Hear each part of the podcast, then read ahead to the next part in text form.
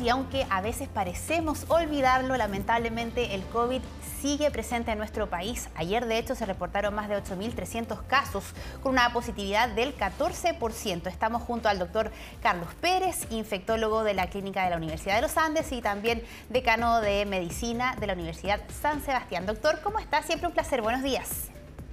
Buenos días, Natalia y Polo. Buenos días. Doctor, ¿cómo definiría usted la situación de la pandemia en estos momentos en nuestro país? Sabemos que hace algunas semanas tuvieron que suspenderse eh, o más bien eh, extenderse las vacaciones de los menores por otros virus respiratorios también. ¿Cómo analizaría el caso entendiendo también que este lunes los más jóvenes vuelven a las clases? Bueno, en Chile, al igual que el resto del mundo, sigue muy activo la circulación de SARS-CoV-2, de COVID-19. Hemos seguido con alzas y bajas a nivel mundial, en Europa, en Estados Unidos, en Asia. Y en nuestro país, eh, tal como ustedes lo señalan, estamos hace varios días ya nuevamente sobre 5.000 casos, ayer sobre 8.000, eh, y lo más probable es que sean más casos todavía porque hay algunas personas que solo se realizan test de antígeno y esto no queda registrado en Epivigila, así que seguramente tenemos más casos, con una positividad, como usted señalaba, de 14%. Sin embargo, lo que se ha mantenido bajo, incluso un poquito más bajo que, los días previos, es la ocupación de camas críticas y en particular de pacientes en ventilación mecánica que en este momento no supera las 100 personas. Eso es una buena noticia y confirma lo que hemos señalado en otras oportunidades acerca de la eficacia que tienen las vacunas para prevenir enfermedades graves, no necesariamente infección. Ahora, la, la tendencia, eh, claro, seguimos con un alto número de casos en el caso del, COVID, ¿no es cierto? Eh, pero eh, la tendencia parece ser en el largo plazo o en el mediano plazo a la baja. tenemos menos casos ahora que hace una semana, menos casos que hace dos semanas. Esto puede podría perfectamente seguir en una, en una, en una trayectoria de descenso. ¿Qué dice la experiencia que ha habido en otros países en momentos similares al nuestro? Ojalá que eso ocurriera, pero desafortunadamente con este virus Omicron y la emergencia de nuevos subvariantes o linaje, hemos tenido bajas y alzas, ¿no es cierto?, sucesivas por ya meses desde que empezó a circular, ¿no es cierto?, en el mundo. En este momento el 100% de las variantes circulantes son Omicron, aunque los linajes cambian según los países. Y lo que hemos observado, por ejemplo, en Europa ha sido alzas, descenso y nuevas alzas, como lo que ha ocurrido en las últimas semanas.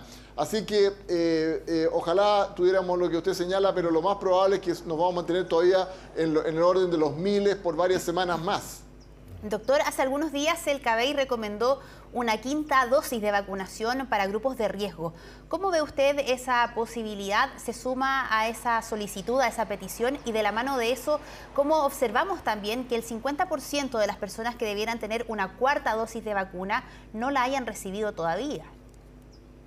Bueno, estamos completamente de acuerdo que probablemente para este año no sería recomendable que para la población general, ¿no es cierto?, se considerara una quinta dosis, una tercera dosis de refuerzo, pero sí para personas que pierden su inmunidad más rápidamente o que no la logran, ¿no es cierto?, con las vacunas, como son personas con inmunodepresión o con tratamientos que bajan sus niveles de defensa.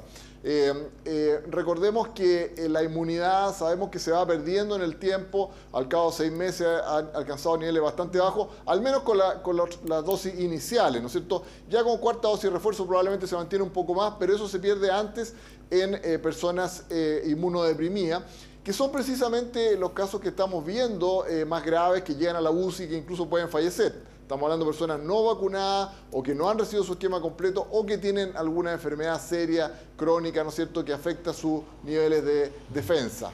Tal como decía Natalia, el lunes eh, vuelven los estudiantes a clases. Eh, ¿Dónde hay que poner el ojo? ¿Dónde hay que tener mayor atención, doctor, en qué tipo de contagios y qué tipo de población podría ser la más afectada ahora con este regreso?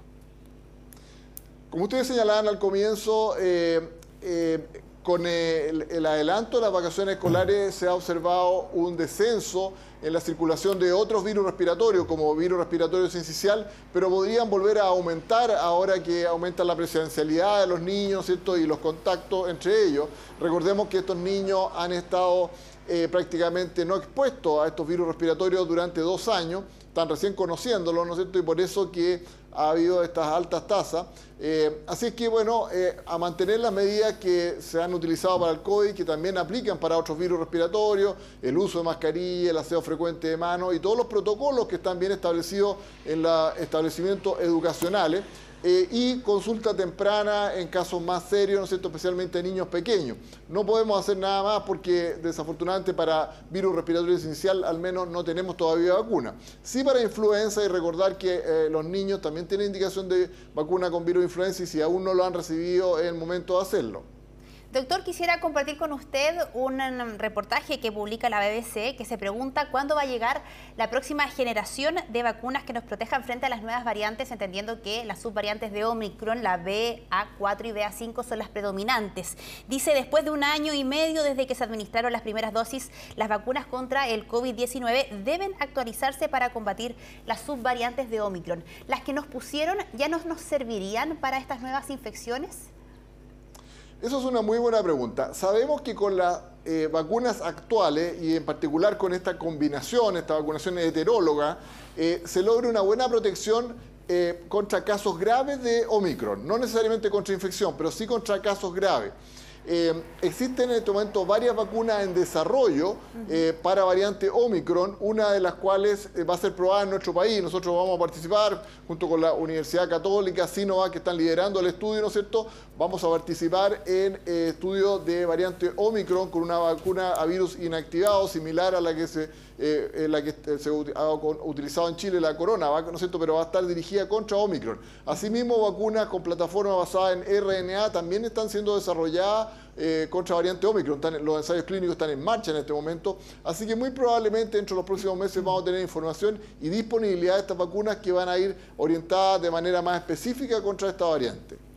Doctor Carlos Pérez, como siempre, muchísimas gracias por esta conversación con Tele 13M. Que tenga un excelente día.